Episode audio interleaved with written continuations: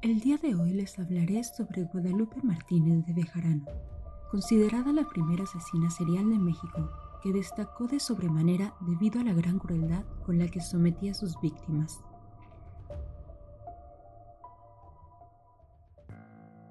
Los hechos que cometió horrorizaron de tal manera la opinión pública que fue bautizada por el pueblo como la temible Bejarano o la mujer verdugo. La verdad es que poco o nada se sabe sobre la infancia de Guadalupe Martínez. La información disponible se limita al hecho de que estuvo casada y que de esa unión nació un varón a quien llamó Aurelio Bejarano Martínez. Se dice que la mujer contaba con una posición de clase alta y que era esta misma posición privilegiada la que le permitió crear el ambiente perfecto para llevar a cabo sus más terribles fantasías. Corría el mes de mayo de 1892 cuando un hombre se presentó ante el Ministerio Público con una acusación que causaría escalofríos a los presentes. El joven, de nombre Aurelio Bejarano, denunciaría los viles actos cometidos por su madre a dos infantes que habían sido denunciadas como desaparecidas ese mismo año. Ante la noticia, los elementos de seguridad pública se apresuraron a la escena en donde encontraron a la mujer y a las dos niñas, quienes yacían muertas en el interior del recinto.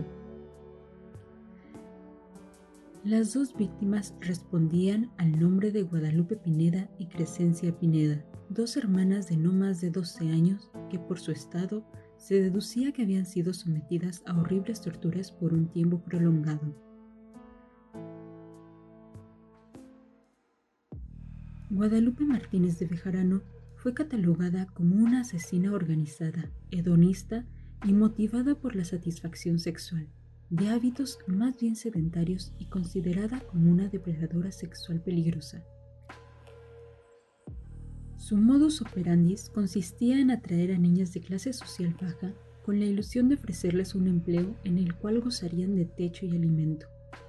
Ya instaladas y habiéndose ganado su confianza, la mujer mostraba sus verdaderas intenciones, sometiendo a las menores a aberrantes torturas con tintes más bien sexuales, tratándolas como esclavas y negándoles alimento o atención médica.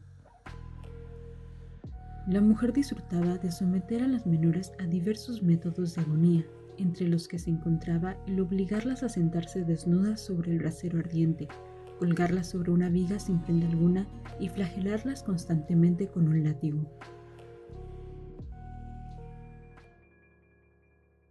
El día 17 de junio de 1878, en un hospital de la Ciudad de México, ingresaría a la sala de urgencias una menor de no más de 10 o 12 años, esto por órdenes inmediatas de un médico que había respondido a una consulta de la residencia de Guadalupe Martínez Bejarano.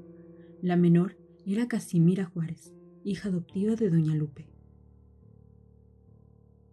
Al revisar a la niña, el personal médico detectó signos de desnutrición, golpes, cortadas, quemaduras y cicatrices que indicaban que Casimira había sido sometida a diversas torturas por varios meses e incluso años. Al ser cuestionada, la menor contestaba con evasivas, dominada por un sentimiento de terror y angustia. Sin embargo, el trato amable del personal brindó a Casimira la suficiente confianza como para relatar los aterradores sucesos que había sufrido en manos de su madre adoptiva. Lamentablemente, la salud de Casimira era tan deplorable que al poco tiempo falleció en su cama de hospital.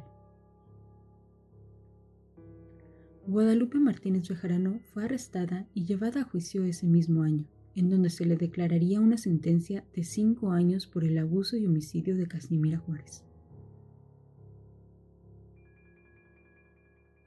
Los vecinos y ciudadanos se mostrarían inconformes ante la sentencia, sin embargo, en la época no existía el agravante de infanticidio y tampoco se tenía una idea clara de cómo tratar eventos de extrema violencia como los que había sufrido la menor.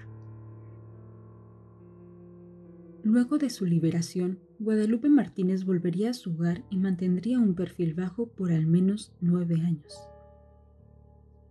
Ya en 1892, los pobladores de la Ciudad de México despertarían ante el grito alarmante de los pregoneros que anunciaban las últimas noticias acontecidas.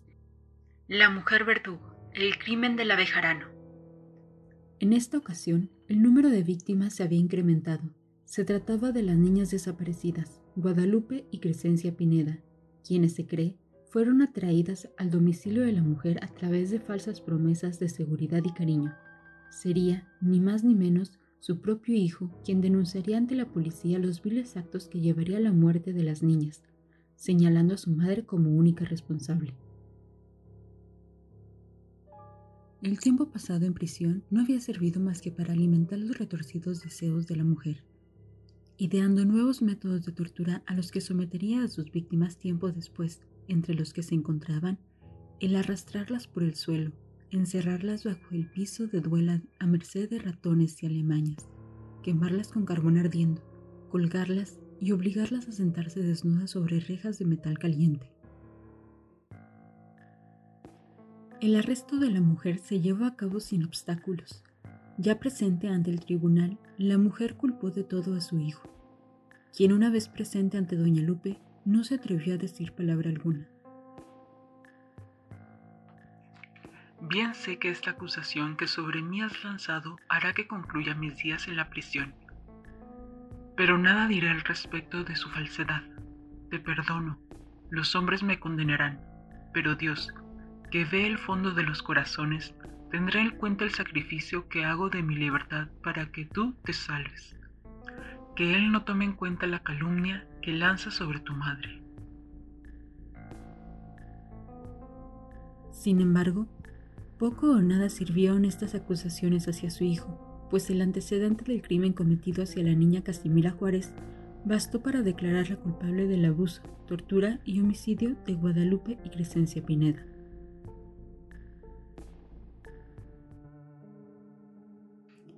Por ambos crímenes, la mujer verdugo fue sentenciada a 10 años y 8 meses en la prisión de Belén sentencia que no concluiría pues se encontró muerta en su celda poco antes de cumplida la condena. Se presume que la mujer fue víctima de amenazas dentro de la prisión, así como de planes de linchamiento por parte de las mismas reclusas, por lo que vivió sus últimos años en una celda de aislamiento, atormentada por delirios paranoicos y persecutivos hasta su fallecimiento. Por su parte, Aurelio Martínez Bejarano fue sentenciado a dos años de prisión por sospecha de complicidad y o encubrimiento.